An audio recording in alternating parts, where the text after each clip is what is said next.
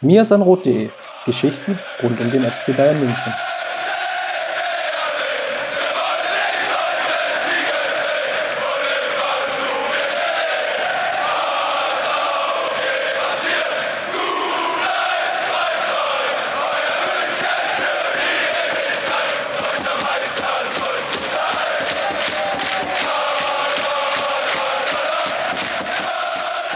Servus und herzlich willkommen zum Niersanrot Podcast zur Special-Folge.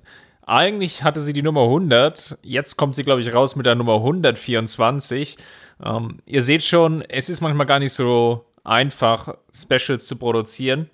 Wir haben aber heute keine Kosten und Mühen gescheut, um den Gründer Godfather of Mirsanrot himself ans Mikrofon zu bekommen. Und da haben wir lange dafür kämpfen müssen, um mit ihm ein bisschen über den Blog zu sprechen, wenn ich sage wir, dann meine ich natürlich auch den wunderbaren Sidekick an meiner Seite. Grüß dich, Justin. Servus, Chris. So, jetzt habe ich schon so lange hingebaut. Da möchte ich natürlich dich auch noch mit reinholen ins Gespräch. Grüß dich, Jan. Hallo zusammen. Vor allem haben wir in der Technik gerade noch geschraubt. Das war das größte Hindernis. Nicht die zeitliche Verfügbarkeit. Natürlich. Typisch Podcast. Ja, es, ja genau. Es, genau. es ging wieder nichts. Am, am Ende wird es jetzt irgendwie total fricklich und hakelig werden, aber ihr kennt das Spiel ja. Passend zur Weihnachtszeit kann ja nicht alles funktionieren. Wenn alle jetzt zu Hause sind, um bei ihren Eltern die Computer zu richten, ähm, hätten wir uns auch jemanden einladen sollen, wahrscheinlich. So alt bist du schon, ja, Jan, dass du schon die Hilfe von, den, von der jüngeren Generation bin, brauchst. Ich bin hier nicht der Opa, aber ähm, ich glaube, die Rolle haben wir an jemand anders abgegeben. Aber bei dieser ganz modernen Podcast-Technik, äh, Chris, früher haben wir das anders gemacht. Deswegen, nee, Spaß beiseite. Wir kriegen es schon hin. Ja, dann, wir blicken nämlich zurück, oder wir wollten eigentlich zurückblicken, das war die Grundidee, ähm, einfach mal hinter den Kulissen zu schauen. Hundertste Podcast-Folge. Wir sind ja jetzt schon fast alteingesessene Hasen, immer mal wieder mit so kleinen Zwischenintermezzos, sind jetzt aber seit gut einem Jahr eigentlich komplett regelmäßig am Start. Äh, Patreon sei Dank. Und ja, nichtsdestotrotz wollten wir mal ein bisschen den Blick zurückwerfen, Blick nach vorne. Wo bewegen wir uns gerade mit dem Blog so? Ähm, wir haben Fragen von euch eingesammelt, die werden wir jetzt so sukzessive beantworten. Aber vielleicht erstmal so zum Start. Jan, für die, die vielleicht nur den Podcast hören, sag doch mal so zwei, drei Sätze vielleicht zum Blog und vor allem die, die vielleicht noch gar nicht so richtig kennen, stell dich doch mal vor, was machst du eigentlich noch für uns? Im Hintergrund sitzen, die, die Geldscheine zählen und es mir auf meiner Insel äh, gut gehen lassen, wie der Justin war es wahrscheinlich, äh, das letztens vertwittert hat. Ähm, nee, was gibt's groß zu erzählen? Ich glaube, früher hat man mich auch im Podcast gehört, ähm, das schon sehr, sehr lang nicht mehr und auch geschrieben habe ich für mir ist ein Rot auch mal und das äh, auch leider schon sehr, sehr lang nicht mehr. Aber ähm, wir haben gerade nochmal nachgeschaut, um das zusammenzubekommen, eigentlich 2012 mit dem Blog. Also ich habe damals mit dem Blog äh, gestartet, äh, einfach mal so, weil das, was man da lesen konnte, war nicht so gut, hat mir nicht so gefallen. Und dann hat es eigentlich jetzt auch über sehr, sehr viele Jahre seinen Lauf genommen und ist von dieser kleinen, ja, lass mal anfangen, über den Bayern zu schreiben. Ähm, Chris, du bist ja dann sehr, sehr früh dazugekommen, eigentlich zu einer sehr, sehr großen ja, Projekt ist ein bisschen blöd, wenn man etwas Projekt nennt, weil das kann alles sein, aber eigentlich vielleicht eher dann zu einer Plattform geworden, wo eben der Podcast ein Bestandteil ist, aber ich glaube schon, dass unsere Hauptzunft an der Stelle noch das geschriebene Wort ist.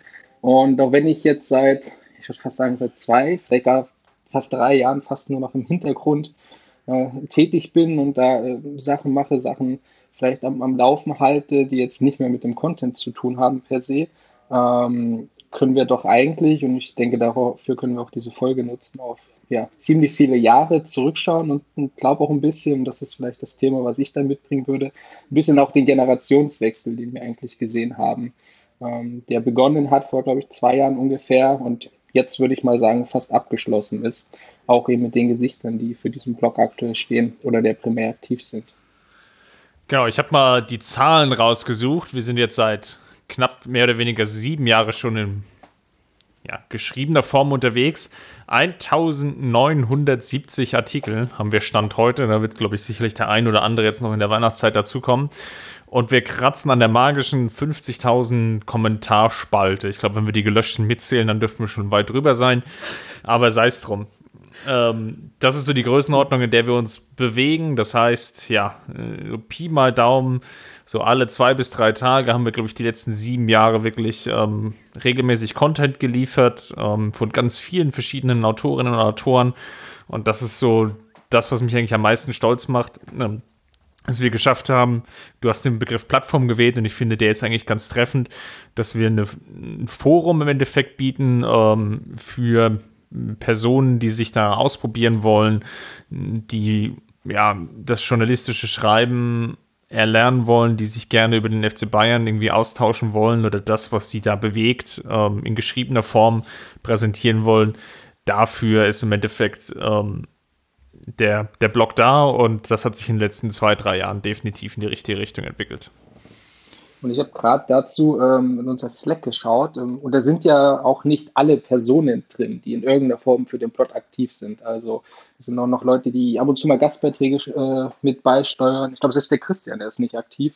Ähm, aber wir haben trotzdem 21 Personen in diesem Slack, die in irgendeiner Form mit sehr, sehr viel Zeit immer, mal mit bisschen weniger, mit gewissen Themen, sei es Inhalte schreiben, sei es Grafik machen, sei es sich um Statistiken kümmern, ähm, innerhalb dieses ganzen Mirsan Rot Kosmoses ähm, unterwegs sind. Und äh, das ist so ein bisschen das, weswegen auch dieser Projektgedanke halt zählt, weil eigentlich, ähm, wenn ich jetzt so, was ich eigentlich mache, äh, weil im Gegensatz zu Chris, der jetzt da ja seit Anfang an und immer noch sehr, sehr stark auch am Inhalt produzieren dabei ist, ähm, mache ich ja eigentlich fast nichts mehr als irgendwie schauen, dass diese Plattform existiert und dass Leute sich darauf, ähm, wie eben erwähnt, ausleben können. Äh, natürlich mit einem gewissen Anspruch oder wir haben natürlich ein, ein Team geschaffen oder eine Art und Weise, wie wir das angehen wollen, wo man ich denke mal, so konform sein muss, wenn man da mitmachen möchte, aber sonst doch sehr, sehr frei und sehr, sehr offen. Und ähm, das ist letztendlich der Grundgedanke ähm, von mir ist dann rot. Und vielleicht auch äh, damit so ein bisschen das, das Erfolgs, ja, Geheimnis ist es nicht oder vielleicht ein bisschen, warum wir immer noch aktiv sind, weil man muss ja auch ehrlich sagen, so sieben Jahre sind für einen Blog, der meist eine viel geringere Halbwertszeit hat. Und das sieht man ja auch, wenn man mal zurückschaut, wie viele Blogs auch zum oder über den FC Bayern es früher gab da ist ja die Halbwertszeit viel, viel geringer und da sind wir eben dann doch immer noch aktiv. Jetzt dann im siebten, bald dann im achten Jahr. Ähm, und da ist, glaube ich, auch die Diversität im Team und dass wir es doch geschafft haben, viele neue Leute mit dazu zu holen oder auch für das Thema zu begeistern, ihre Freizeit da zu opfern. Ähm, so ein bisschen der Kern zum Erfolg, weil äh, ich meine, ein Blog ist schnell erstellt, aber auch genauso schnell wieder ins Leere laufen gelassen, beziehungsweise nicht mehr mit Content gefüllt und dann stirbt es halt aus wenn dann niemand mehr was tut. Ich glaube, das ist auch so ein bisschen der Punkt. Ne? Also klar, wir haben, wir haben eine Plattform, auf der sich Leute austoben können über den FC Bayern, die, also in dem Fall jetzt wir, die dort sich auch ein bisschen ausprobieren können. Aber du hast es gesagt, wir haben halt auch einen gewissen Anspruch mittlerweile.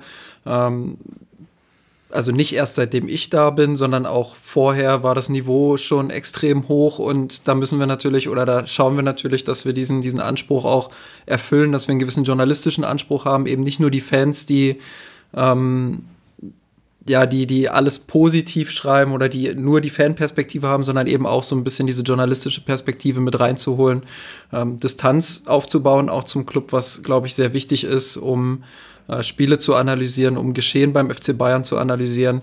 Ähm, das sind so Sachen, für die Mirsan Roth steht. Natürlich immer mit dieser Fanperspektive, aber eben auch dieser journalistischen Distanz, das so ein bisschen zu kombinieren, ist, glaube ich, der Spagat, der nicht immer ganz einfach ist, aber wo wir versuchen, das natürlich auch immer hinzubekommen. Und was dann natürlich auch einen Generationenwechsel auch nochmal deutlich erschwert, dann Leute zu finden, ähm, ja, die dazu in der Lage sind und ja, die, die das Niveau auch oder um jetzt nicht das Wort Niveau zu benutzen, aber den Anspruch dann einfach auch erfüllen, den wir gewissermaßen dann ja auch an uns selbst haben und den wir uns selbst geschaffen haben in den letzten Jahren.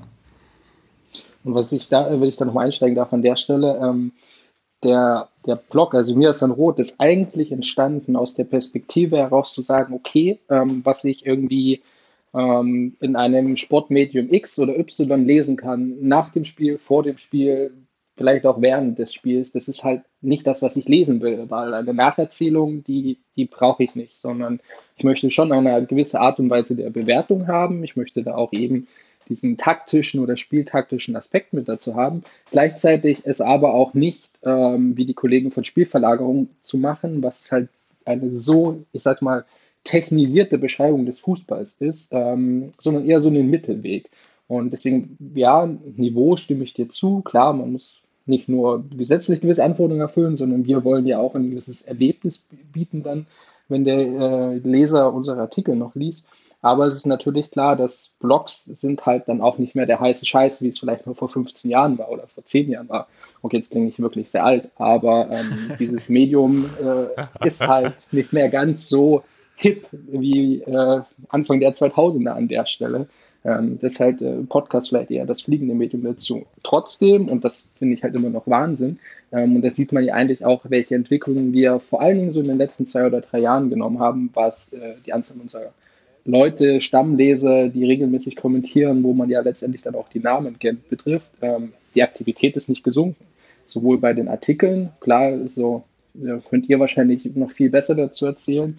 Ähm, kann man ja auch ganz transparent machen, dass es nicht immer leicht ist, äh, die Spielanalyse und den Support zu besetzen oder den Artikellauf durchzubekommen und wirklich Inhalte zu liefern. Wir haben alle auch einen Job und alle auch ein Privatleben oder alle eine Ausbildung und ein Privatleben.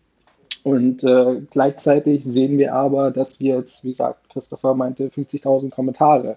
Ich kann mich lange erinnern, wie man bis 10.000 gebraucht hat oder wie schwierig es war, mal einen Artikel über 10 Kommentare zu bekommen. Inzwischen haben wir durchaus sehr lebhafte Diskussionen.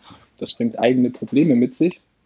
Aber immer noch Aktivität in einem Medium, was vielleicht nicht mehr ganz so angesagt ist und gleichzeitig aber auch ja, wir sind halt auch die einzigen, die übrig geblieben sind. Bisschen schade, aber zumindest im Bayern-Block-Thema ähm, trifft es das so. Ja, du hast ja, du, du, hast ja auch alle aufgekauft, die Konkurrenz waren. ihr habt mich ja nicht ja, mal, wir haben auch, ihr habt mich ja nicht mal wachsen ja, lassen.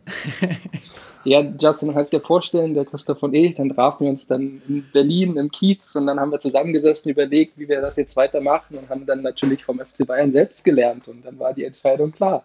Also entweder du äh, wirst Teil oder wir müssen uns andere Maßnahmen einfallen lassen, dass du dann zu uns kommst. Aber das Endergebnis war klar. Also nur die Zeit, wie lange du dir überlegt hast, bis du bei uns bist, das war das, was du vielleicht noch ein bisschen in der Hand hattest an der Stelle. Ja, zum Glück, zum Glück habe ich es ja relativ schnell dann gemacht. Also es war ja, um da vielleicht auch nochmal die Anekdote mit reinzubringen. Ähm, ich habe ja 2015 erst meinen eigenen Blog gemacht und irgendwann Anfang 2016 ähm, meinte Chris dann zu mir so, ja, lass, also auf Twitter hat er mich angeschrieben, meinte, lass uns doch mal skypen. Ähm, dachte ich schon, okay, was, was wollen die jetzt? Also ich hatte überhaupt gar nicht so die Intention, dass ich gut genug sein könnte, um bei mir San Rot dann äh, Thema zu werden, ehrlich gesagt. Und ähm, ja, dann haben wir da geskypt und ich glaube, Chris hat sich Argumente für ein 30-Minuten-Gespräch mitgebracht und ich habe in der ersten Minute aber schon gesagt, ja, mache ich. Es gibt eigentlich nichts Cooleres so, weil ich habe vorher mir San Roth ja auch schon gelesen und verfolgt und mir auch so ein bisschen das ein Vorbild daran genommen, wie ich selbst bloggen möchte etc. pp. Und dann kam, wie gesagt, dieser Skype-Anruf und Chris war, glaube ich, ein bisschen enttäuscht, dass er seine 30-Minuten-Argumente nicht mehr alle ausfeuern konnte. Ich hatte wie Bratze so einen schönen Entwicklungsplan vorbereitet und ja, wie gesagt, er lief leider vollkommen ins Leere. Aber lasst mich noch mal ein paar Statistiken mit einwerfen, ähm, weil Jan hat die eben gerade ja auch angesprochen. Ähm, die Anzahl der Kommentare ist gewachsen. Wenn man jetzt mal so schaut, was sind so die meist kommentiertesten Artikel, ähm, dann ist es sogar diesmal ein Roundup, was den Rekord hält, zumindest Stand Ende 2019, nämlich vom Mai. Und das trägt den wunderbaren Titel Shoppen in der Reschgerampe. Und ich glaube auch das Thema ähm, Überschriften, äh, Christopher, dein Stempel ist da an allen Ecken und Kanten zu spüren. Ähm, ich glaube, wenn da mal jemand in die Tiefen unseres Archivs hinabsteigt, wird er da noch Perlen finden, ich weiß nicht, ob wir die mal langsam privat setzen sollten, aber das sind, das sind wirklich noch Feinheiten zu finden. Äh, ganz viel Geld für die Wortspielkasse auf jeden Fall. Jedenfalls 361 Kommentare allein in dem Artikel. Und ja, danach kommen zwei Artikel aus dem äh, Frühjahr. Also auch der Shop in der Reschgerampe ist auch äh, von 2019. Und dann geht es weiter mit noch zwei weiteren Artikeln, die auch sogar aus dem äh, ähnlichen Zeitraum kommen, nämlich im März 2019. Nämlich einmal das Unentschieden gegen Freiburg damals, ähm, das 1 zu 1 und das Ausscheiden in der Champions League. Und wenn man so durchgeht, dann sehen wir, dass wir von den Top 10 Artikeln, von den Anzahlen der Kommentare her, glaube ich, nur einen haben, der 2018 ist und dann auf Platz 11 dann nochmal den zweiten aus 2018. Wir sehen also, dass wir doch ähm, eigentlich in dem Maße, an dem, oder was mir zumindest sehr, sehr wichtig ist, dass wir halt eine lebhafte Diskussion unter unseren Artikeln haben, ähm, dass es da in den letzten Jahren ähm, sehr sprunghaft nach oben gegangen ist und das ist das, was mich eigentlich auch am meisten freut, dass wir wirklich eine lebhafte Diskussion haben, ähm, auch eine Community mittlerweile haben, die auch sehr gut ähm, regulierend eingreift, falls es da irgendwelche Ausreise gibt, das heißt ja in welcher gearteter Form auch immer, dass wirklich da auch Personen dann einstehen, die dann wirklich sagen, okay, das ist jetzt ein Scheißargument oder Mistargument, ähm, das wollen wir hier nicht lesen oder auch äh, Kommentatorinnen ähm, mal zurechtweisen. Das ist eigentlich ähm, eine ziemlich gute Gesprächskultur, die wir da mittlerweile entwickelt haben. Und das freut mich halt auch zu sehen, wenn ich da mal wieder reingucke, ähm, wenn es dann heißt, wo stehen wir denn da? Und ich sehe halt, okay, da sind wirklich sehr, sehr viele Kommentare, sei es jetzt unter den Spielberichten, sei es jetzt unter solchen ähm, Special-Kategorien wie das Roundup, was wir haben. Ähm, und last but not least natürlich freue ich mich natürlich auch, wenn wir, äh, Justin und ich vor allem, dann viel Feedback zu dem Podcast bekommen. Ich habe dazu auch noch mal eine kleine Anekdote, weil du gerade diese auch teilweise sehr niveauvolle Diskussion und dieses hohe Niveau in den Kommentaren mit ansprichst. Ähm, ich schreibe ja seit diesem Jahr auch für andere größere Medienplattformen, ähm, Focus und NTV und ähm, als ich mit denen Gespräche geführt habe, wurde auch immer wieder genannt, Mensch, ja, wir verfolgen ja auch euren Blog und ähm, wir sind da schon fast ein bisschen neidisch darauf, äh, was ihr für eine tolle Kommentarspalte habt vom Niveau her. Und ähm, ja, ich glaube, das, das sagt dann auch schon relativ viel. Ähm, einerseits natürlich ähm, über das Niveau auf anderen Seiten, aber viel mehr auch über das Niveau, ähm, was bei uns auf der Seite herrscht. Und ich glaube, auch wenn wir hin und wieder das ein oder andere Problem haben, ähm, wie es Jan angesprochen hat, dann können wir doch immer noch insgesamt sehr zufrieden sein, wie hoch dieses Niveau einfach tatsächlich auch ist in den Kommentaren. Genau, und an der Stelle möchte ich trotzdem äh, so etwas den Mahnenden und gleichzeitig auch den Dankenden, okay, den dankenden Finger gibt es nicht, aber ein zweiseitiges äh, äh, Schwert an der Stelle heben. Zum einen vielen, vielen Dank. Ich erinnere mich gerade nochmal zurück an die Entwicklung äh, des neuen Designs. Das sprechen wir vielleicht auch nochmal kurz an, weil es, glaube ich, die größte Investition auch war, die wir jeweils getätigt haben. Ähm, und dann haben wir kurz nach Veröffentlichung sehr, sehr schnell auch sehr, sehr viele Funktionen noch nachgezogen für den Kommentarbereich. Einfach weil, und das kann man so ganz klar sagen, die Wertigkeit des Kommentarbereichs war früher okayisch. Es war halt ein Kommentarfeld und dann konnte man Sachen reinschreiben, war bei der Umsetzung des aktuellen Designs aber auf jeden Fall eine der größten Punkte, die wir in das Zentrum stellen wollten.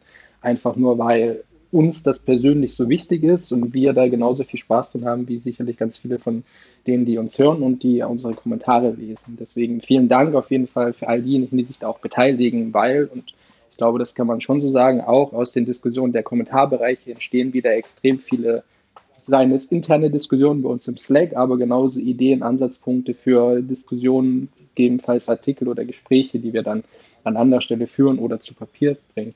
Gleichzeitig ähm, aber auch so ein bisschen jetzt die zweite Seite des Schwertes, so die Mahnung. Wir haben ja, ich würde sagen, vor einigen Monaten auch diese Meldenfunktion eingeführt. Denn ähm, auch wenn wir uns jetzt über die Kommentarzahlen freuen oder auch äh, die Zahl pro Kommentare für einen Artikel freuen, ist es natürlich nicht so, dass wir das alles alleine moderieren können. Und manchmal ist es dann eben doch notwendig, da mal ein bisschen einzugreifen und zu sagen, hey, geht mal kurz an die frische Luft, mal durchatmen und jetzt machen wir das nochmal ein bisschen ordentlicher.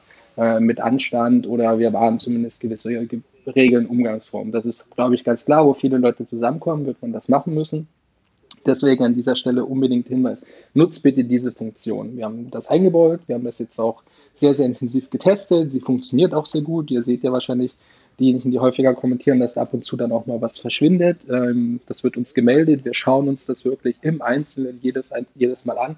Und das ermöglicht uns letztendlich da, falls es notwendig ist, eben einzugreifen. Klar, man muss die Trolle nicht immer füttern, aber manche Sachen gibt es eben, wo man dann doch, ja, das sollte man vielleicht lieber löschen. Bitte äh, helft uns an der Stelle mit, das zu tun. Das ist dann auch wieder der wiederholte Plattformgedanke, weil wir können es nicht alles moderieren. Die Alternative ist, wir, sch wir schalten alle Kommentare frei, aber dann könnt ihr auch eine Diskussion vergessen, weil das viel zu lang dauert.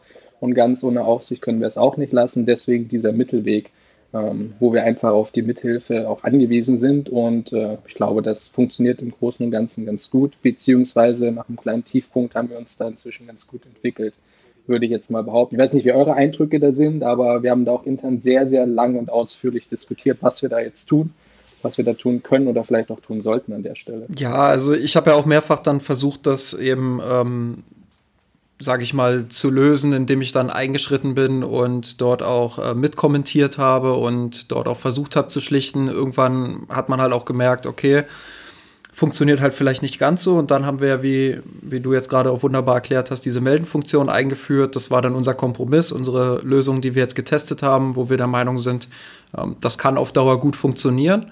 Und ja, deshalb auch von mir der Appell, nutzt diese Funktion. Und wenn ihr euch nicht sicher seid, darüber, ob das jetzt ein Kommentar ist, den ihr melden könnt oder nicht, haben wir ja auch noch ähm, die Community, Community Guidelines ähm, erstellt, wo wir auch noch mal so ein bisschen Appell daran richten und noch mal ein bisschen genauer beschreiben, wie stellen wir uns das miteinander eigentlich vor in den Kommentaren und da könnt ihr dann auch noch mal nachlesen, ähm, ja, was wir uns so vorstellen und ja, was wir glauben, was so ein guter Umgang in den Kommentaren ist.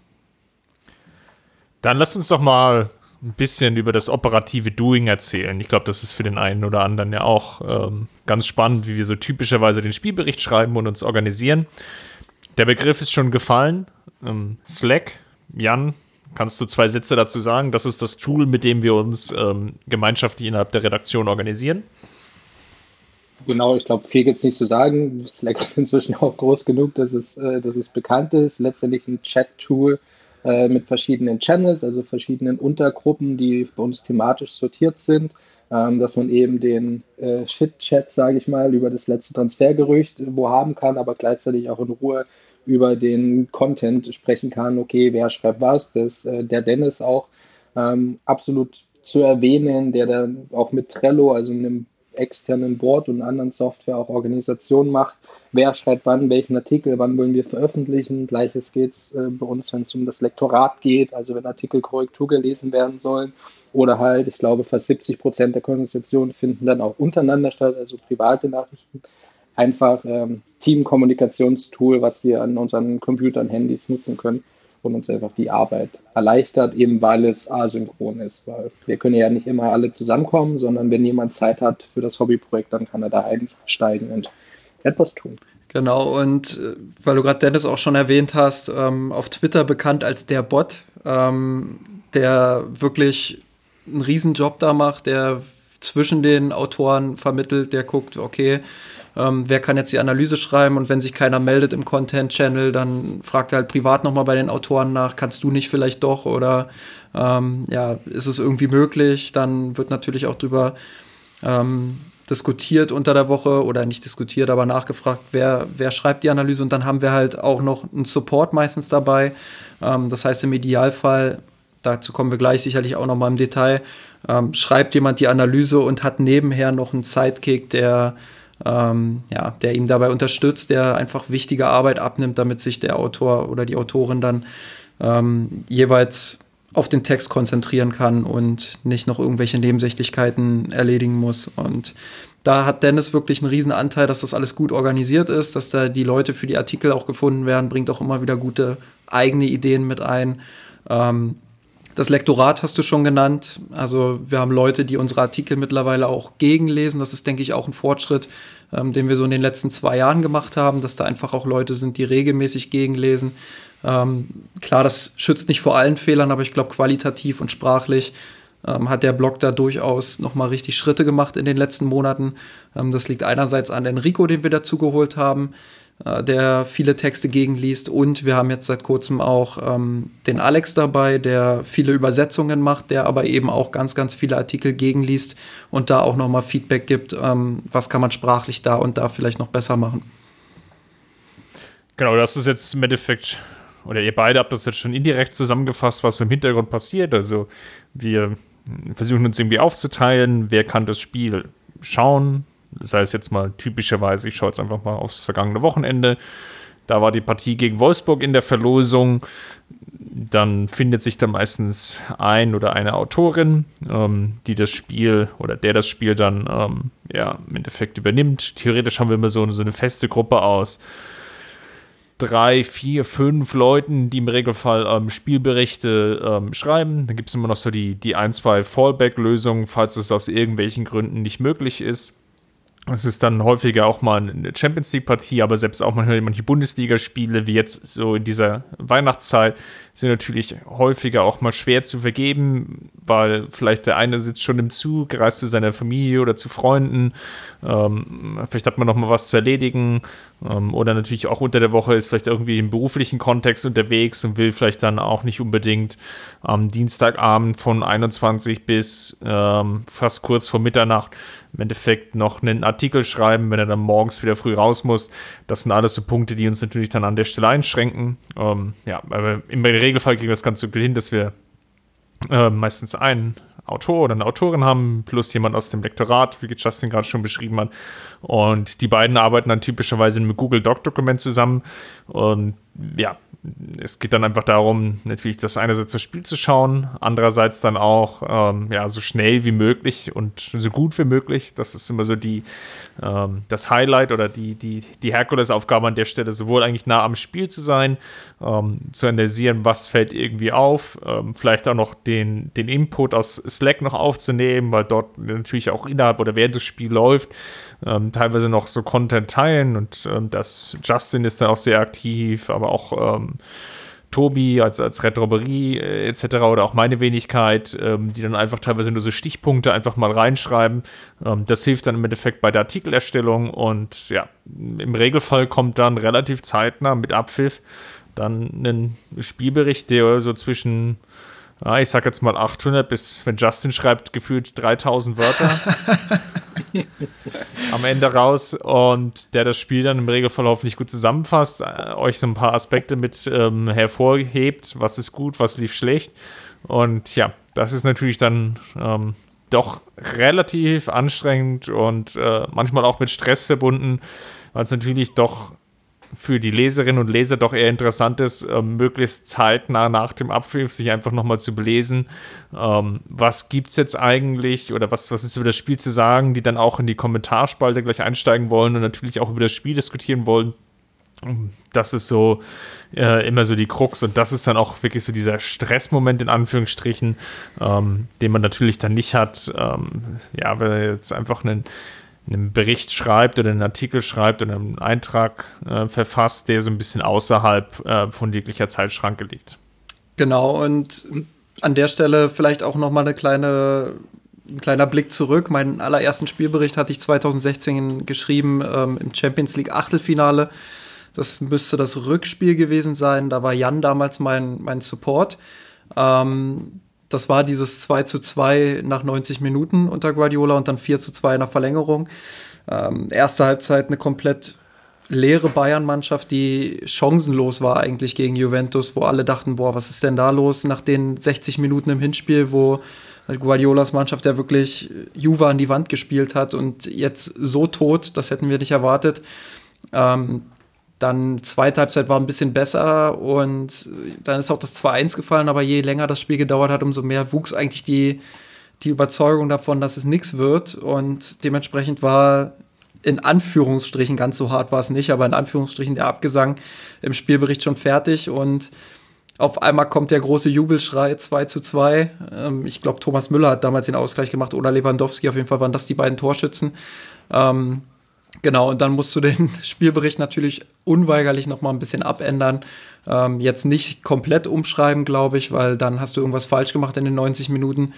Ähm, aber es ändert natürlich noch mal gewissermaßen die Situation und das sind dann auch noch mal so Stressmomente, äh, die da dazukommen können und wo man auch dankbar ist, dass man dann halt nicht alleine da sitzt, sondern dass man jemanden hat, der einen unterstützt und ja, das ist, glaube ich, essentiell für unsere Spielanalyse, dass da eben immer nicht nur einer arbeitet, der den Artikel gerade schreibt, sondern eben, wie Chris schon gesagt hat, die Leute, die im Chat dann die Stichpunkte liefern, aber eben vor allem auch der Support, ähm, der Bilder raussucht. Wir können ja seit einiger Zeit auch oder seit einigen Jahren jetzt auch seit äh, durch OneFootball da ja, mit auf Getty Images zugreifen etc. pp. Da werden dann Bilder rausgesucht, Grafiken erstellt, unsere Aufstellungsgrafik, ähm, genau gegengelesen, Artikel erstellt. Also auch der Support hat einiges an Arbeit zu tun.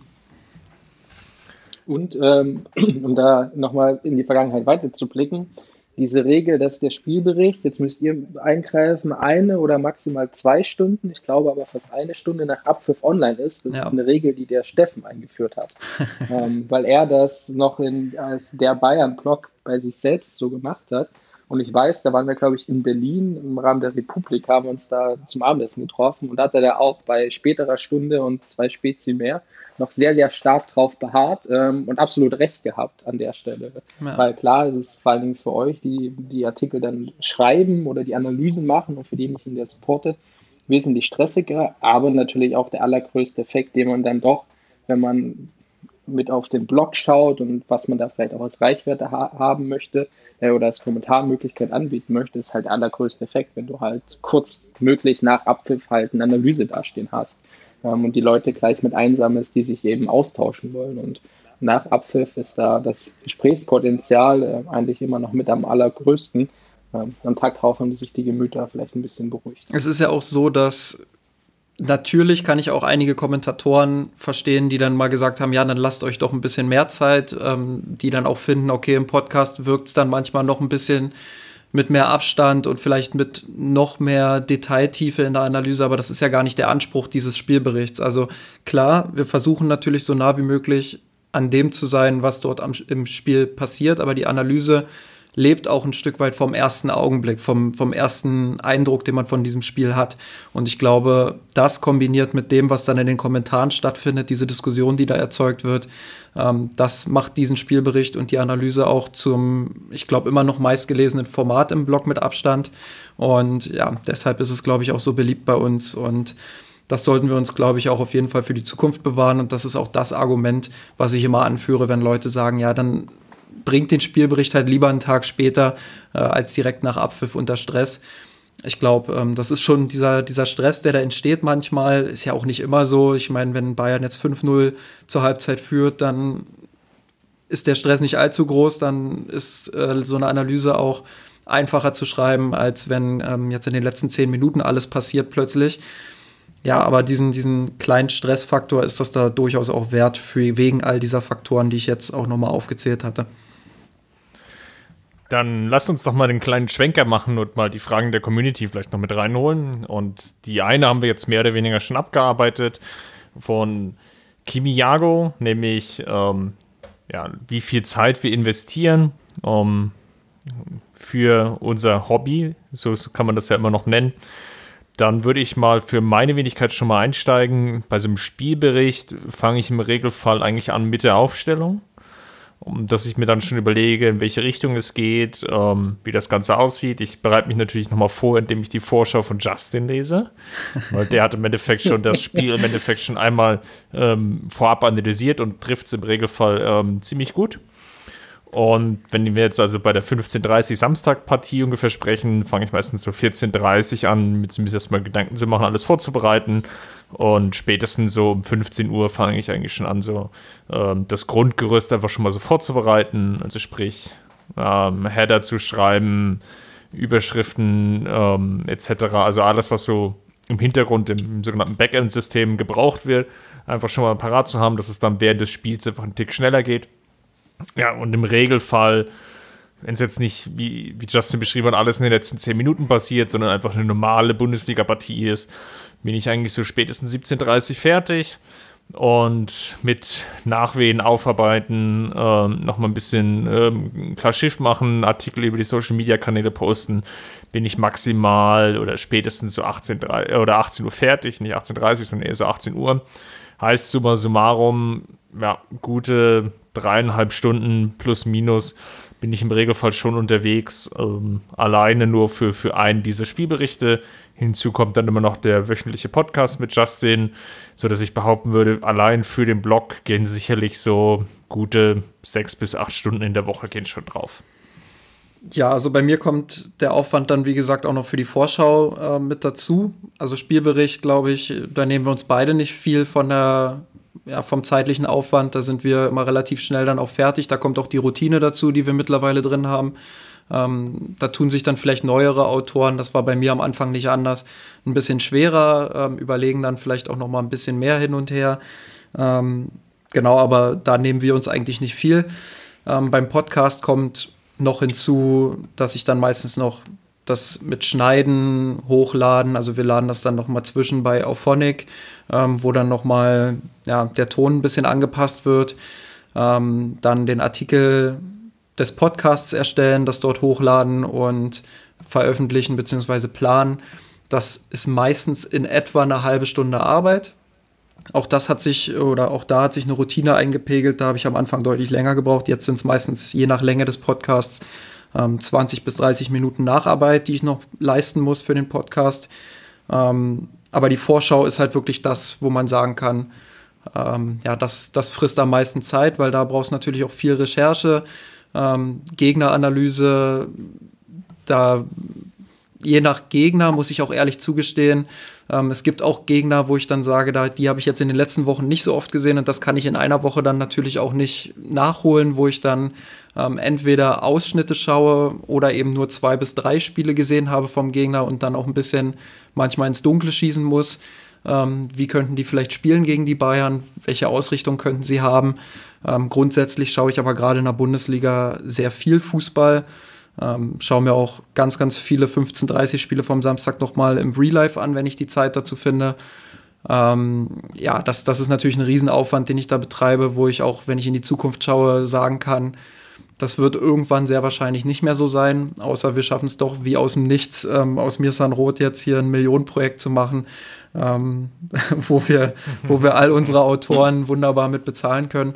Ähm, aber da das alles nicht absehbar ist, ähm, ja, kann ich jetzt schon in die Zukunft blicken und sagen, das wird nicht immer so sein, das wird kein Dauerzustand sein. Aber im Moment habe ich halt wirklich extrem viel Spaß daran, auch mir andere Mannschaften anzuschauen, die zu analysieren und dann zu überlegen, wie könnten die denn gegen die Bayern im nächsten Spiel spielen? Ähm, ja, was, was könnte dabei rumkommen? Was könnte für ein Spiel entstehen? Wie könnten die Bayern vielleicht auf die Schwächen oder Stärken des Gegners antworten? Das sind Überlegungen, die mir sehr viel Spaß machen.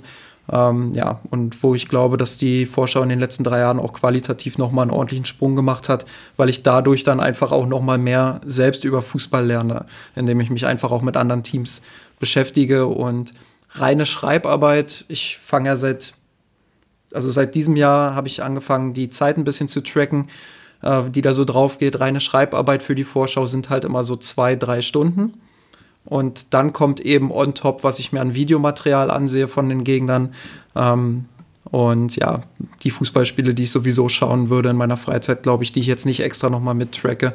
Aber das ist so die, der Aufwand, der dazukommt. Und da kann es schon nochmal fünf extra Stunden bedeuten an Schreibarbeit, wenn Bayern eine englische Woche hat.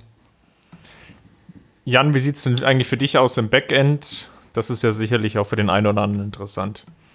Ja, genau. Also ich bin ja schon seit, da, wir müssen mal schauen, wann ich das letzte Mal einen Artikel geschrieben habe, aber es ist sehr, sehr lang her.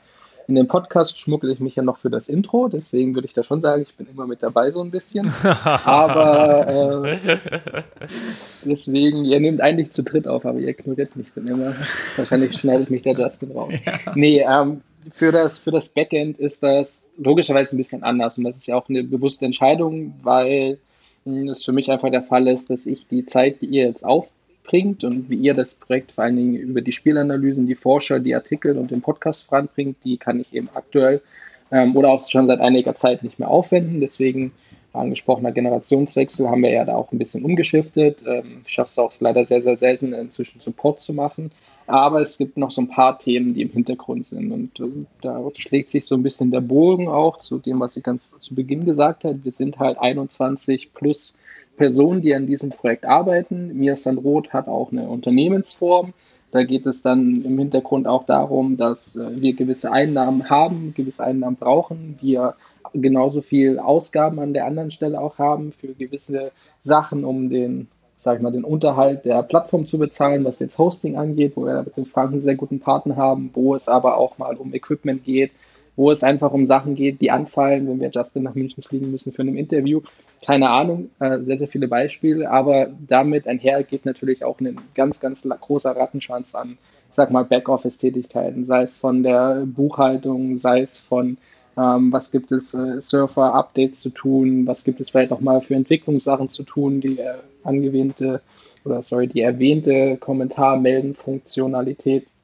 An der Stelle, es gibt immer mal wieder weil wir ja auch ein bisschen customized sind mit dem WordPress-System, was wir haben, immer mal wieder an der einen oder anderen Stelle auch ein Problem, ähm, was es zu regeln gibt und was natürlich ich auch mir so ein bisschen auf die Fahne geschrieben habe, wo wir auch eigentlich ganz gut unterwegs sind, aber uns noch ein bisschen verbessern wollen. Nicht um jetzt wirklich die Insel zu kaufen und Millionenbeträge zu scheffeln, aber wir haben noch zwei andere Seiten. Und das sind zum einen eben Partner, mit denen wir arbeiten, beispielsweise eben One Football, wo wir auch äh, die Bilder darüber beziehen, äh, wo unsere Artikel veröffentlicht werden, was einfach eine Partnerschaft ist, die gepflegt werden möchte und gepflegt gehört.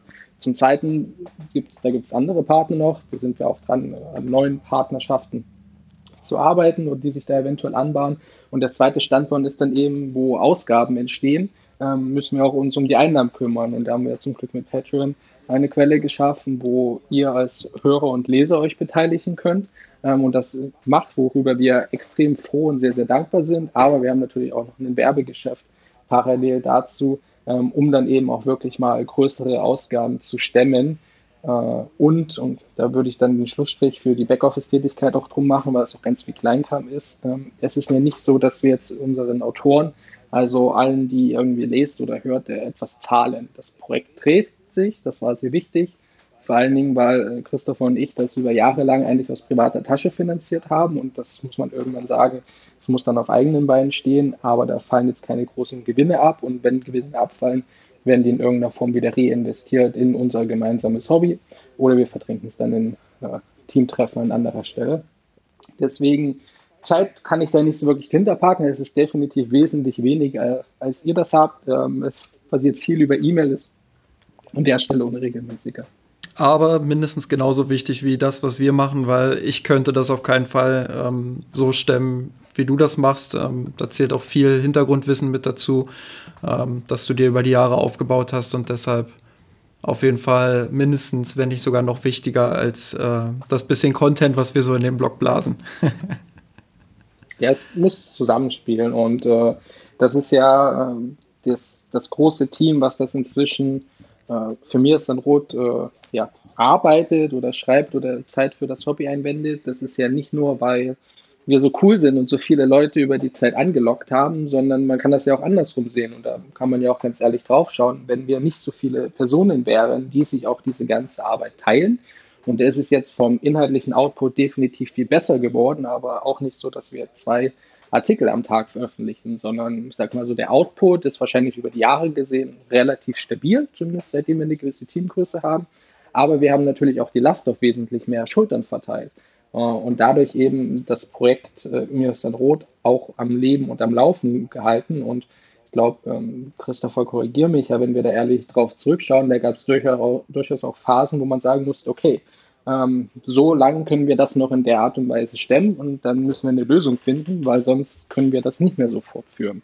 Eben da es ein Hobbyprojekt ist und das wird auch die Fragen werden sich auch in der Zukunft stellen, weil sich bei jedem dann doch privat, beruflich, ausbildungsmäßig äh, Sachen verändert und da werden, glaube ich, auch Gesichter gehen und neue Gesichter kommen, hoffentlich. Und sehe ich äh, das Gesamtthema Miasan Rot dann eben auch wandeln im Zuge des. Ja, absolut. Also ich glaube, das war so die härteste oder komplizierteste Erkenntnis, die ich, glaube ich, dann in diesem ja, Business haben. Also, wenn ich jetzt einfach mal sage, dass, dass wir beide das zusammen mit initiiert haben, dass man schon lernen musste, dass es nicht nur wächst, sondern dass dann nicht nur neue Leute dazukommen, die man kennenlernt und auch schätzen lernt, mit denen man das gerne zusammen macht und zusammen, ja, wir sagen immer Hobby, aber für mich ist es auch irgendwie eine gewisse Weise Arbeit, mit der man zusammen einfach arbeitet und versucht einfach ein Produkt zu schaffen oder Mehrwerte zu liefern und dann eben auch lernen muss, dass dann diese Zeit dann vielleicht nochmal nach ein, zwei, drei Jahren dann einfach vorbei ist und das ist dann aber auch wieder neue ähm, Autorinnen und Autoren oder äh, Lektoren oder Grafiker etc. etc. Ähm, rund ums Team hinzukommen, dass das einfach so eine gewisse Wellenbewegung unterliegt. Und das hat auf jeden Fall mir relativ lange gedauert, bis ich das so verstanden habe, dass das nichts Negatives ist, sondern ich das jetzt eigentlich eher mit einem positiven Blick sehe. Vielleicht mal die nächste Frage, damit wir nicht zu sehr ins Schwärmen und Schwafeln kommen. Ähm, Gabi hat uns gefragt, äh, welche Unterschiede macht es denn eigentlich in der Analyse, wenn wir ein Spiel vor Ort sehen oder im Vergleich dazu live im TV? Das ist, glaube ich, eher so eine Frage für Justin und meine Wenigkeit. Es macht schon einen ziemlich großen Unterschied, glaube ich. Allein deshalb, weil das TV-Bild dich ja schon ziemlich stark äh, einschränkt und lenkt. Und ähm, also mein, mein Lieblingsbeispiel ist eigentlich immer, wenn der Ball auf die Außenbahn geht und plötzlich kommt diese unsägliche Nahaufnahme, wo der Spieler dann die ganze Linie runtersprintet. Äh, du kannst dem Spieler beim Sprinten zusehen, siehst aber nicht, wie bewegen sich eigentlich jetzt die Spieler, ähm, die rundherum sind, die auf der anderen Seite des Platzes sind, etc. pp. Da gibt es natürlich dann, ähm, ich glaube, Sky bietet das an, diesen, diesen Scouting-Feed oder so, aber den gibt es halt auch nicht für jedes Spiel.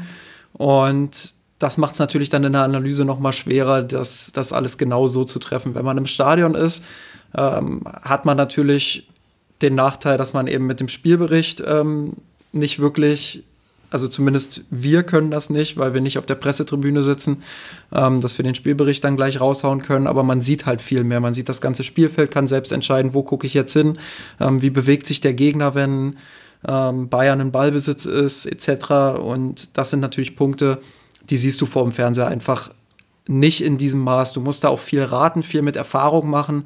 Ähm, wenn jetzt zum Beispiel eine dieser Zoom-Aufnahmen kommt und plötzlich steht der Müller woanders, dann kannst du nur raten, was er für eine Bewegung gemacht hat.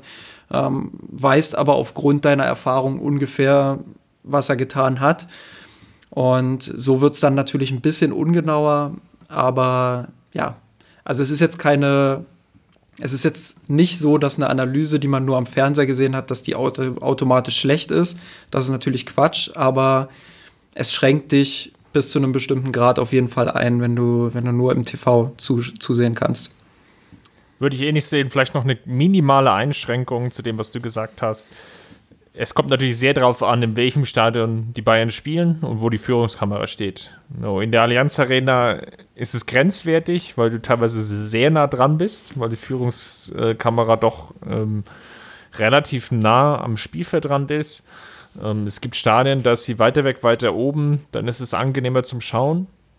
Jetzt rein aus der Analyseperspektive wenn ich mich jetzt aber zum Beispiel auch erinnere, äh, man die berühmten Champions League-Auftritte ähm, unlängst ja auch in Liverpool, gerade in den ganzen englischen Stadien, ähm, dann ist es doch sehr noch näher dran im Vergleich als, ähm, zur Allianz Arena. Und ja, dann wird es dann schon teilweise sehr, sehr schwierig, weil doch gewisse Bewegungsabläufe, taktische Muster sich dann nur schwer erkennen lassen. Ähm, aber Justin hat den Nachteil schon angesprochen, dadurch, dass wir eben nicht auf der Pressetribüne sitzen und äh, von dort aus die Analyse schreiben können, ähm, ja, müssen wir einfach mit der Einschränkung an der Stelle dann leben. Dann eher mal eine Frage für dich, Jan. Ähm, du bist ja der große aus dem Backoffice-Bewacher. Ähm, ebenfalls von Gabi. Die hat dann noch eine zweite Frage nachgeschoben. Und zwar, gibt es denn eigentlich noch Konkurrenz neben uns? Ähm, also Konkurrenz würde ich das jetzt vielleicht gar nicht so sehr nennen, sondern eher ähm, noch Alternativen oder weitere, ähm, weitere Blogs beziehungsweise Podcasts. Hast du da noch was auf dem Schirm?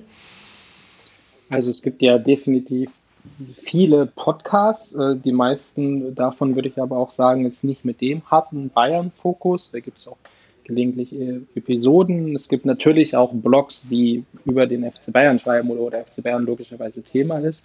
Ähm, ich würde aber vielleicht den Schritt zurückgehen, weil ich erinnere mich daran, dass wir damit begonnen haben. Jetzt bin ich wirklich langsam so der Opa, der von früher erzählt. Gab es, glaube ich, vier bis sechs unterschiedliche FC Bayern Blogs, äh, die auch wesentlich älter waren mitunter als das, was wir jetzt mit mir so Rot machen ähm, oder seitdem machen. Ähm, ich würde aktuell behaupten, dass es diese, diese Vielfalt an FC Bayern-Blogs nicht mehr gibt. Ähm, und das auch schon wirklich eine ganze Weile nicht mehr. Da sind viele Personen, die dann aufgehört haben, die es auch sehr, sehr lang eben allein gemacht haben, wo dann, wenn die Zeit eben nicht mehr ist, das Thema auch eingestellt haben. Äh, an anderer Stelle gibt es aber allgemein im Blog-Kontext, also ich sage mal jetzt keine Medien wie der Kicker oder die Sportbild oder die Süddeutsche Zeitung, auch kleinere, unabhängigere Blogs, die dann die ganze Bundesliga oder den ganzen Fußball betrachten. Davon gibt es äh, im Vergleich zu ähm, vor einigen Jahren noch mehr. Deswegen, ähm, ich würde sagen, die Vielfalt ist ein bisschen verloren gegangen. Das ist auch ein bisschen schade. Ähm, klar, wir haben da auch äh, uns einige Leute mit äh, ins Boot geholt. Ähm, das ist sicherlich nicht, äh, ja, zum Schaden von mir Mirsan Roth oder von den Artikeln, die der Leser dann lesen kann, gewesen. Aber es kommt nicht mehr so viel Neues nach und das trifft es, glaube ich, mit dem, was ich vor einer Weile erwähnt habe. Ähm, es schreiben halt einfach nicht mehr so viele. Und äh, entsprechend fangen nicht mehr so viele neue Leute an zu bloggen. Und die bräuchte es eben, um da wieder mehr ja, Vielfalt, äh, Feuer vielleicht in die Blog-Szene zu bringen. Ähm, und vielleicht letzter Punkt, und da stimme ich dir zu, zu dem, wie du die Frage eigentlich ähm, von Gabi da eingeleitet hast. Also wir haben das auch nicht als Konkurrenz gesehen, vor allem auch deswegen, weil es bereichert nur, wir haben die ja auch alle gelesen, haben da uns Informationen hergeholt, haben uns inspirieren lassen, haben vielleicht auch Themen gegriffen, die dann wieder eine Diskussion erzeugt haben oder den eigenen äh, Standpunkt erweitert haben, beziehungsweise einfach ein guter Ansatzpunkt war, über Themen nachzudenken. Deswegen war Konkurrenz definitiv falsch. Ähm, auf jeden Fall war es wesentlich mehr Vielfalt und die würde ich definitiv sagen, sehen wir aktuell nicht mehr. Ja, die geht auch vielleicht im Podcast-Bereich äh, verloren. Das ist jetzt ein, blöder Begriff. Es gibt, glaube ich, neben uns äh, vielleicht noch den einen oder anderen englischsprachigen Podcast, wie zum Beispiel den, den Super Bayern Podcast. Ähm, wo es halt da, die, die Schwierigkeit ist, ist natürlich einerseits häufig ist das Format halt eher eine Gesprächssituation, also so wie es wir ja auch haben. Ähm, klar könnten wir auch ähm, auf eine Mono-Aufnahme umsteigen, also sprich irgendwie Justin oder Chris oder meine Wenigkeit, wir erzählen eben vom Krieg, ja. Und ähm, versuchen halt alleine das Gespräch zu. Da, da, muss man aber sehr talentiert dafür sein, dass man wirklich auch so. Das kann nur Steffen eine Stunde, anderthalb Stunden ähm, irgendwie am Leben halten kann. Also ähm, Dreh Vogt, äh, der einen relativ großen Basketball-Podcast hat, einen deutschsprachigen Gut Next, der kann das. Ähm, der hat sich das aber, glaube ich, auch sehr, sehr lange antrainiert, ähm, dass er wirklich auch die Fragen sich selber stellen kann und dass man es sich irgendwie anhören kann, ohne dass es dann zu äh, monothematisch äh, oder ja, zu monoton wird beim Zuhören. Das sind sicherlich dann eher die Ausnahmen an der Stelle. Und man muss natürlich auch sagen, dass für die ganzen, ich nenne es jetzt mal so eher Fan-Blogger-Szene, ähm, Podcast auch ein schwieriges Medium geworden ist, um, um auch Reichweite zu erzielen, weil ihr habt es vorhin gehört, es ist ähm, natürlich mit Aufwand verbunden. Auf der anderen Seite drängen auch viele ähm, etablierte Medienhäuser in die Branche Podcasts mit rein ähm, die sicherlich natürlich einerseits, einerseits das Angebot erhöhen, auf der anderen Seite natürlich, ähm, ja, dann vielleicht doch eher so die, die kleineren Player dann etwas mit ihrer Präsenz, ähm, ja, wegdrücken, rausdrücken, ähm, weniger wichtig erscheinen lassen und die, die Zeit, die man als Konsument eben hat, ist ja dann doch eben beschränkt. Und jetzt nur einige Beispiele zu nennen, ja, Kicker zusammen mit The Zone haben einen Podcast aufgelegt, mit dem sie die Saison gestartet sind. Die Süddeutsche ist mit einem ähm, Sport-Podcast dabei. Also geht es halt schon auch regelmäßig um den FC Bayern, weil sie natürlich einfach auch einen gewissen regionalen Bezug haben. Ähm, Sky Sport oder auch der Doppelpass haben angefangen, ähm, einfach ihre Sendungen zum Teil einfach als Audioformate ähm, online zu stellen will nicht sagen, dass das alles unbedingt immer zu, in Anführungsstrichen, zu Konkurrenz zu uns ist, führt aber einfach dazu, dass dann vielleicht so die Experimentierfreudigkeit vielleicht von dem, dem einen oder anderen doch etwas eingeschränkter ist.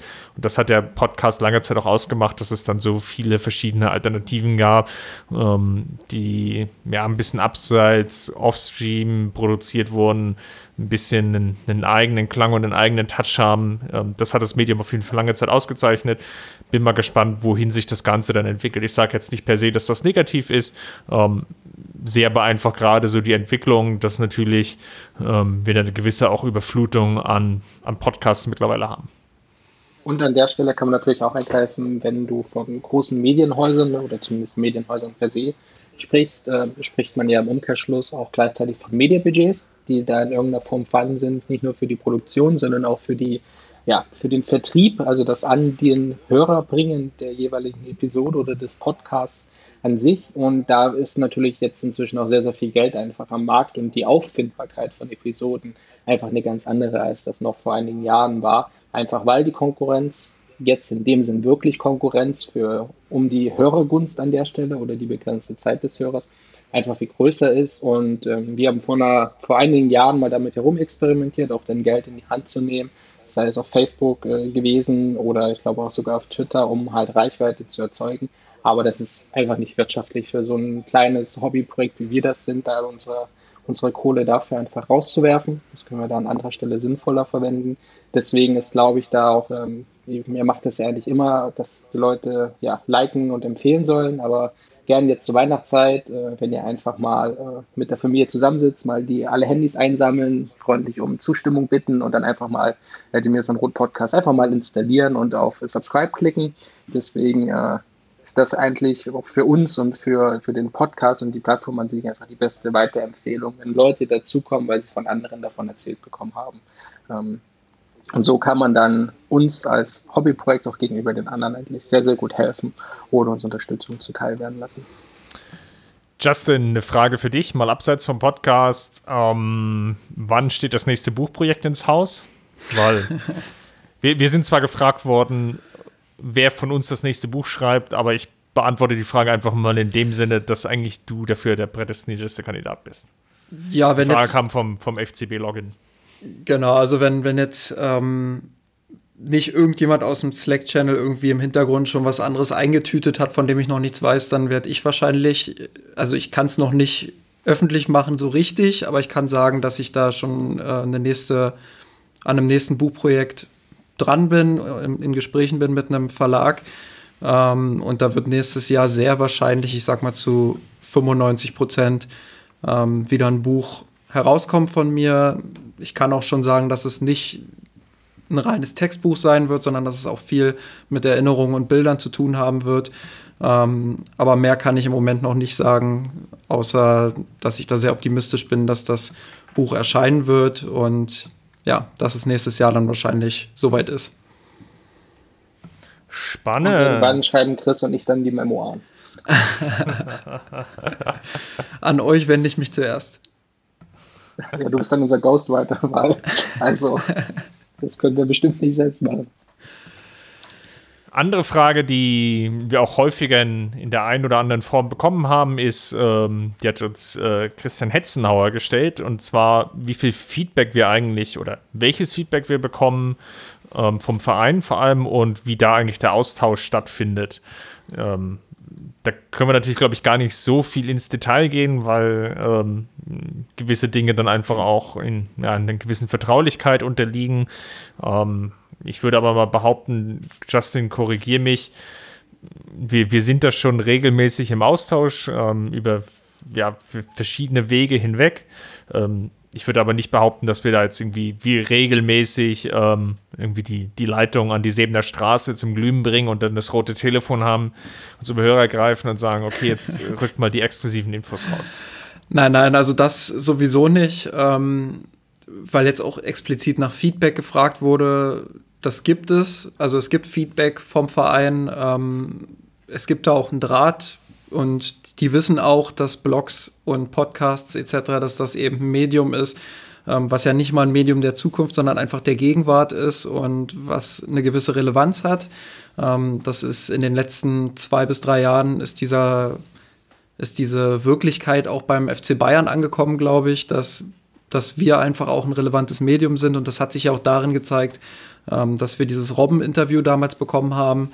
Ähm, das ist ja auch nicht äh, einfach von heute auf morgen entstanden, sondern auch mit einem langen Kontakt auch mit dem Verein.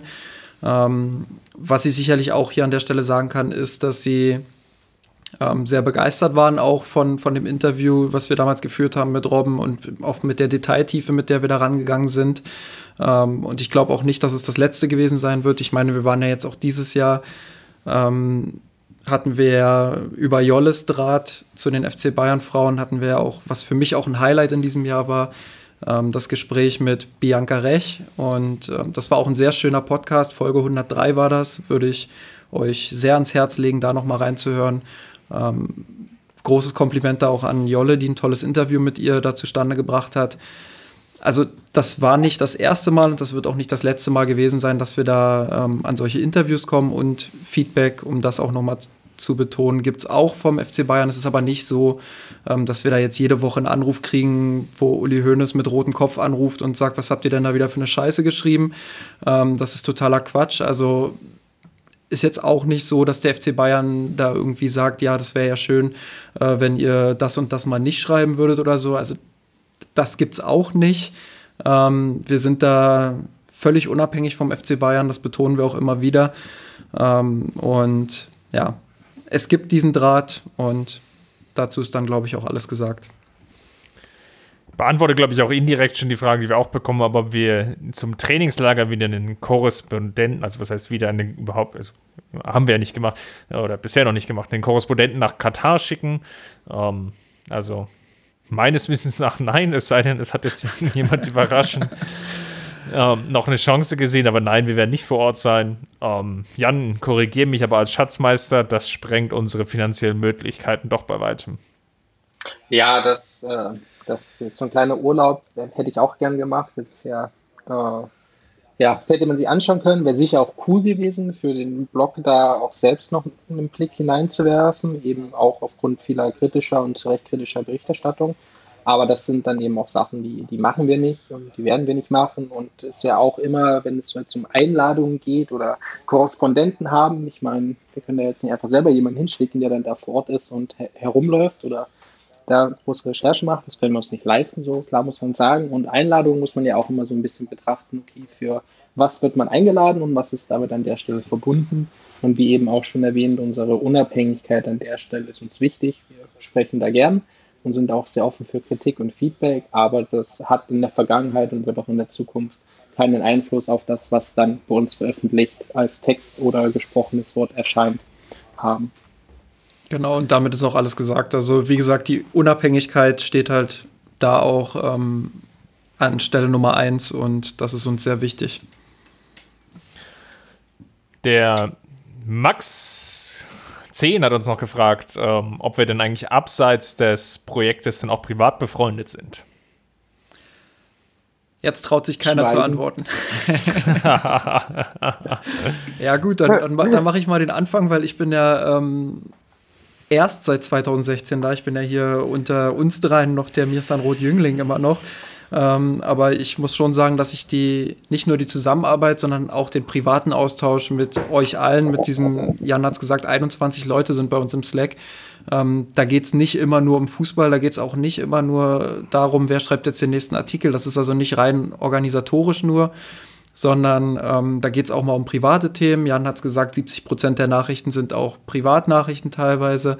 Ähm, klar, man hat zu dem einen oder anderen immer ein bisschen mehr Kontakt und zu dem einen oder anderen dann ein bisschen weniger, aber da haben sich teilweise auch schon Freundschaften rausgebildet, würde ich sagen, ähm, die weit über, über, über das einfache Bloggen oder über das Hobbyprojekt oder Projekt ähm, hinausgehen. Und ja, wir haben uns ja auch schon das ein oder andere Mal mittlerweile gesehen in diesen drei Jahren und ich schätze das wirklich sehr. Wie gesagt, nicht nur die Zusammenarbeit, sondern auch ähm, diese persönliche Ebene, ähm, das ist schon wie so eine, wie so eine kleine Slack-Familie, wie so eine kleine Blog-Familie, die sich da aufgebaut hat.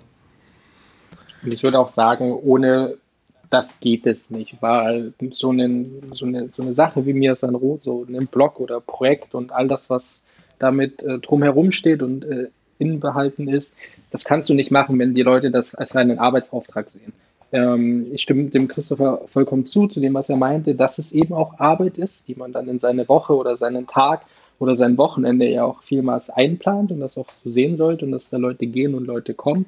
Gleichzeitig funktioniert es aber nicht, diese ganze Zeit aufzuwenden, wenn man das wirklich nur als Arbeit sieht, weil wir bezahlen uns nicht. Punkt. Und dann ist es irgendwo auch keine Arbeit, für die ich halt dann entlohnt werde und meinen Job mache, sondern man braucht eben auch diese freundschaftliche, Freundschafts- äh, Perspektive und das Ansinnen miteinander, auch im Umgang und vielleicht auch, und das ist, denke ich mal, mir sehr wichtig, auch im Verantwortungsbewusstsein, weil wenn jemand sagt, dass er schreibt eine Analyse, dann wird die auch geschrieben. Da hatten wir keine Ausfallprobleme in den vielen Jahren, in denen wir das an der Stelle machen. Und das ist natürlich auch so, weil man auch ein Pflichtbewusstsein hat und das eben nicht auf irgendwie Geld bezogen oder weil man sich sonderlich cool findet, sondern weil da eben auch ein paar Leute zusammengekommen sind, äh, die gut miteinander befreundet sind und äh, was erreichen wollen zusammen. Deswegen ohne diesen freundschaftlichen Aspekt funktioniert es, glaube ich, nicht, so ein Projekt über die Länge der Zeit auf keinen Fall oder überhaupt zu machen. Ich muss ja witzigerweise auch hinzufügen, dass Jan und ich mittlerweile sogar Arbeitskollegen sind seit diesem Jahr. Dass wir den gleichen genau. Arbeitgeber haben und ähm, seit, ich glaube, jetzt knapp drei Monaten sogar den gleichen Kunden teilen. Ähm, also das ist schon eine sehr witzige Konstellation, definitiv, die sich da jetzt her herauskristallisiert hat. Will ich wissen, um was es da ja, geht? Genau. Nein, willst du nicht wissen. Dür dürfen wir leider auch wegen dem NDA, was wir unterschrieben haben, nicht erzählen.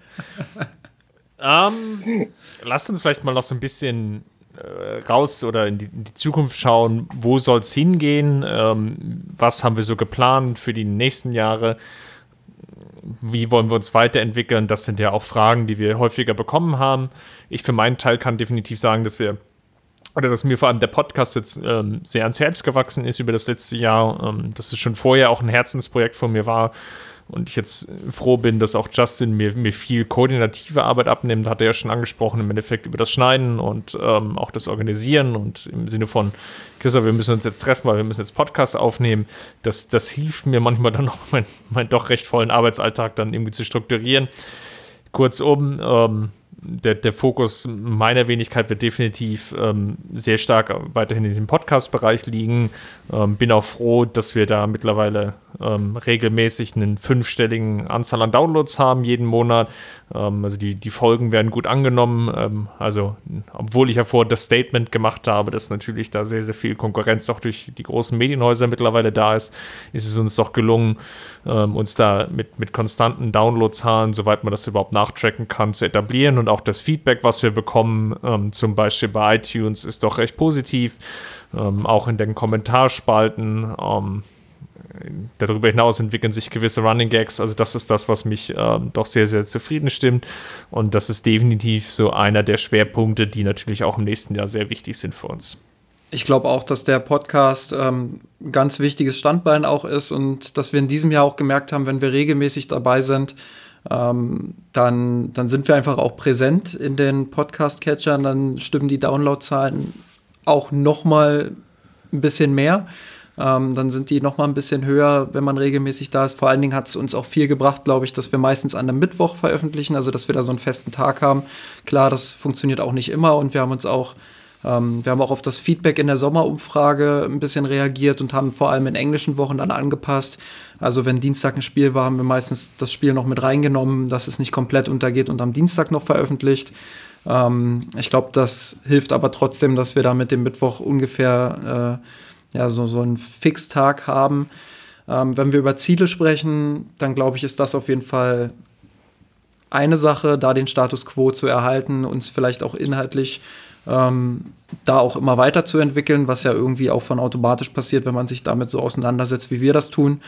Ähm, ja, was, was den Content angeht, glaube ich, sind wir uns auch einig, dass wir da erstmal schauen müssen, dass wir das Niveau auch halten können. Wir haben es ja gesagt, das ist ein Riesenzeitaufwand. Ähm, das betrifft auch andere Autoren, nicht nur Chris und mich, sondern auch die anderen haben äh, ein Privatleben und ein Berufsleben oder ein Ausbildungsleben.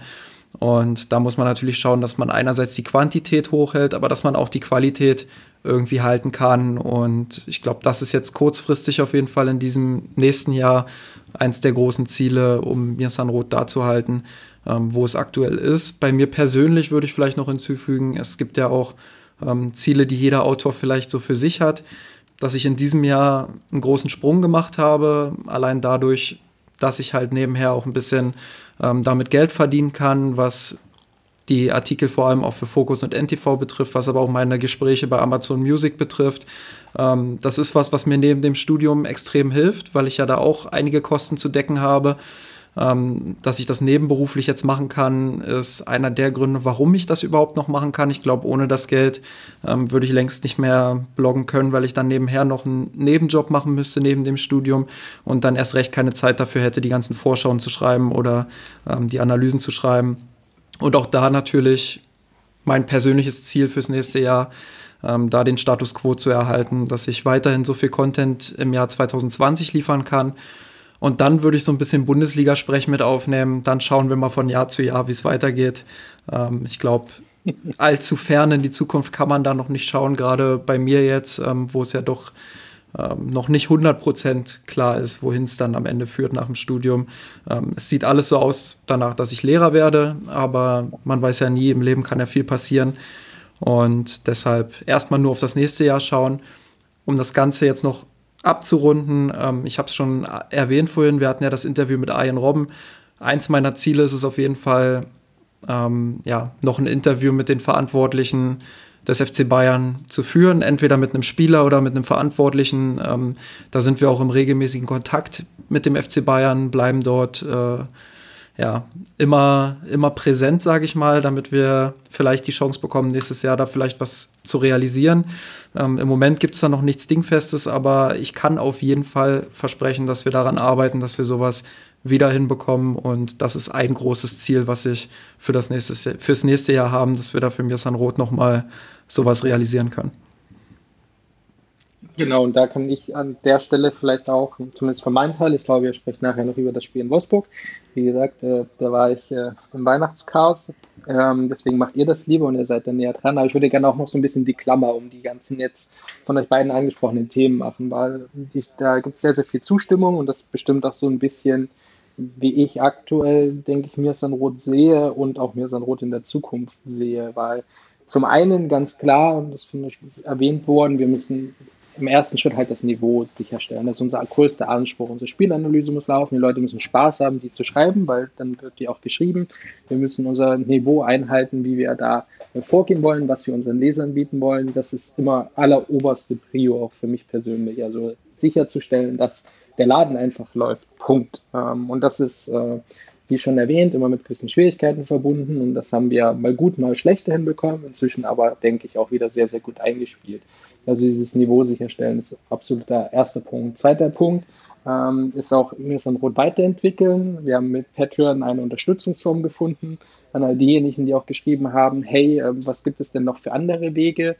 Ja, Patreon ist für uns einfach der absolut bequemste Weg. Und das ist auch der Grund, warum wir bei Patreon sind.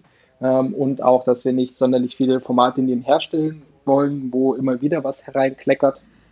Ähm, sondern halt uns da auf eine Plattform konzentrieren, die dann auch mit Inhalten versorgt wird. Wenn sich da jemand auskennt, ähm, einfach uns eine E-Mail schreiben. Das ist immer der allerbeste Weg, zumindest mich zu erreichen, weil das E-Mail-Konto kommt bei mir und auf meinem Handy an. Und dann äh, telefoniert man gern, macht einen Austausch. Viele sind bei Patreon ein bisschen abgeschreckt, weil es eben dann doch Gebühren gibt. Für uns ist das einfach aufgrund der Bequemlichkeit ein Weg, der sehr gut funktioniert. Das ist aber nur ein Punkt der Weiterentwicklung. Das neue Design haben wir angesprochen. Wir werden auch in Richtung Podcast, was ihr erwähnt habt, noch ein bisschen was technisch auch umstellen, um uns da auch langfristig einfach mit weit über 100 Episoden auf ein gutes Standbein zu stellen. Da gibt es viele kleine Ideen und da kann man mal einen Plan machen, was wir in diesem Jahr erreichen wollen, denn länger ist der Planungshorizont definitiv an der Stelle auch nicht und es macht auch keinen Sinn, länger zu planen. Also Niveau sicherstellen, mir ist dann rot weiterentwickeln und für mich kommt das dritte Punkt definitiv noch dazu, diesen vielfach angesprochenen mysteriösen Generationswechsel weiter zu begleiten und weiter zu führen, weil da werden Gesichter kommen, da werden Gesichter wieder ein bisschen in den Hintergrund rücken und das werden wir einfach moderieren. Und deswegen planen, plane ich zum Beispiel auch nicht länger als das folgende Jahr, weil äh, man weiß ja selbst auch nicht, wie Justin gerade auch meinte, wo es einen hin verschlägt, wie die Zeit ist und auf welche Schultern dann die Hauptlast von mir ist rot eigentlich ähm, gestützt wird. Das seid, glaube ich, jetzt ihr beide. Das ist auch zum Beispiel der Dennis, an der Stelle, das bin definitiv zumindest für das, was man nach außen sieht, nicht mehr ich. Und diesen Generationswechsel, der ist sehr, sehr gut und den werden wir einfach weiterführen. Ähm, und an der Stelle auch dann mit, gemeinsam mit unseren Lesern und Leserinnen einfach gestalten. Weil vielleicht verändert sich da auch was und der direkte Draht ist dann eigentlich das Wichtigste, um einfach uns auch mal Feedback zu geben und nicht nur zu, hey, danke für eure Arbeit, was da zu Weihnachten kommt, sondern gerne auch sehr, sehr kritisch und Hauptsache konstruktiv weil wir nehmen das in irgendeiner Form auf jeden Fall immer mit und versuchen es dann umzusetzen. Oder wenn es äh, nicht zu unseren Plänen fasst, zumindest, zumindest zu argumentieren, warum wir das jetzt vielleicht an der Stelle nicht tun. Was für ein wundervolles Schlusswort. Ich danke euch beiden, dass ihr euch die Zeit genommen habt, einerseits ein bisschen zurückzublicken, ein bisschen aus dem Nähkästchen zu plaudern und natürlich auch in die Zukunft zu blicken. Falls es euch an den Endgeräten gefallen hat, hinterlasst uns gerne einen Kommentar an den schon häufig angesprochenen Stellen. Falls ihr auch Wünsche, Kritik, Anregungen habt, dort gerne rein. Es ist jetzt ein wundervoller Zeitpunkt, uns das mitzuteilen. Ansonsten hinterlasst uns gerne fünf Sternchen bei iTunes. Hin und wieder kommt das mal vor. Flo jetzt zum Beispiel hat sich sehr, sehr gefreut und hat uns auch noch frohe Weihnachten dort gewünscht. Ähm, das lesen wir gerne und das ist auch dieses kleine i-Tüpfelchen Motivation, was dann doch mal hilft, ähm, sich dann hochzuquälen und ähm, ja, die Podcast-Mikrofone wieder auszupacken und darauf loszusprechen. Darüber hinaus natürlich Patreon, haben wir schon das ein oder andere Mal angesprochen. Für uns einfach der bequemste Weg, ähm, uns zu unterstützen. Darüber hinaus bleibt mir jetzt nur noch zu sagen, vielen Dank euch beiden und allen da draußen. Ähm, frohe Weihnachten und erholsame Tage und kommt gut ins neue Jahr. Bis dahin, macht's gut. Servus. Servus. Servus. Wir haben den Kampf gewonnen, den Thron erklommen, der Haien hat's gemacht. Ich hab geträumt von dir, von unserer Weltpläne. Wir haben den Kampf gewonnen, den Thron erklommen, der Haien hat's gemacht. Geträumt von dir, von unserer Weltpläne. Wir haben den Kampf gewonnen, den Thron erklommen.